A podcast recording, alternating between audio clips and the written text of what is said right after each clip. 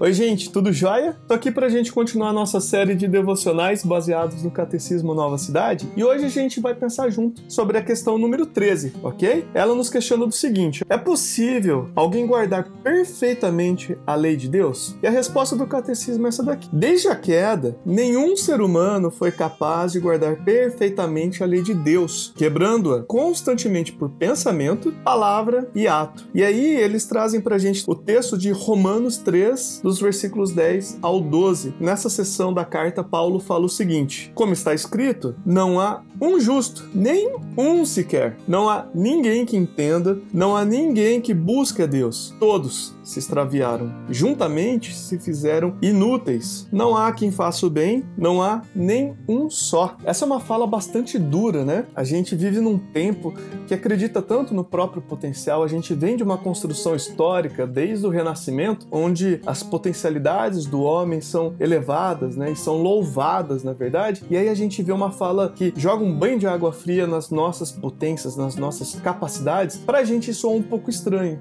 Porém, a gente precisa entender que essa fala não é aleatória, ela não é caprichosa e ela não é simplesmente pessimista. Ela está descrevendo a realidade do ser humano. Depois da queda, depois que Adão e Eva escolheram autonomia, escolheram independência em relação a Deus, dali para frente todas as pessoas que nasceram são marcadas pelo mesmo desejo de independência, pelo mesmo desejo de autonomia, pelo mesmo desejo de declarar as próprias regras e impor as próprias regras sobre todas as outras pessoas. Quando a gente considera que a lei de Deus é um desdobramento, uma derivação do próprio Deus, lembrando que esse Deus é um ser trino, é o Pai, o Filho e o Espírito Santo, que vivem numa diversidade unida, que vivem um relacionamento amoroso, comprometido e generoso, então a gente olha para a lei de uma forma diferente. A lei se resume em amar a Deus acima de todas as coisas e amar o próximo como a si mesmo. Como nós, pessoas egoístas, egocêntricas, orgulhosas, que desejam autonomia, que desejam domínio, ou como Blaise Pascal costumava dizer, pessoas dominadas pela paixão do domínio, como que nós podemos amar outra pessoa mais do que a nós mesmos? Como nós podemos amar a Deus acima de nós mesmos? Como nós podemos amar de forma generosa, de forma compromissada outras pessoas, se esse compromisso por vezes vai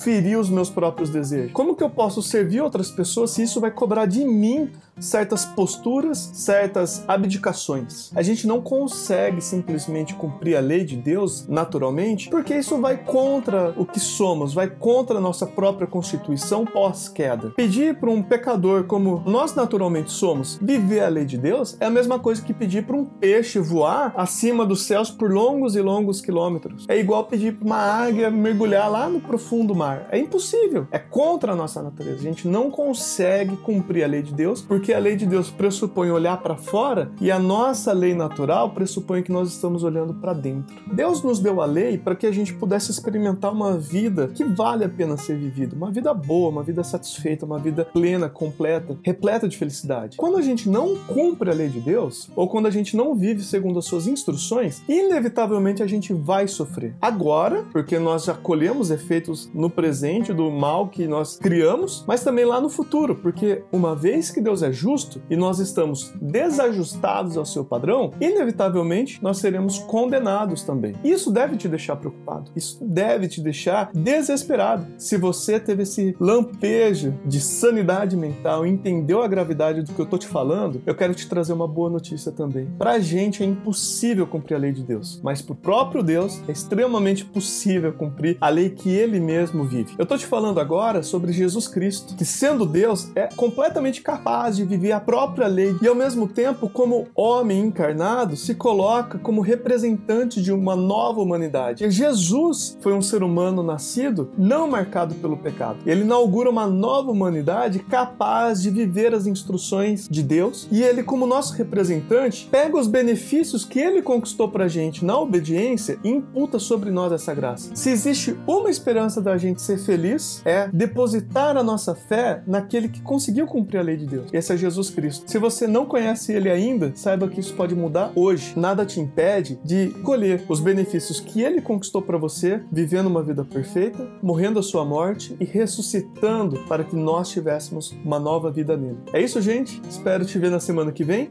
Um grande abraço, até mais.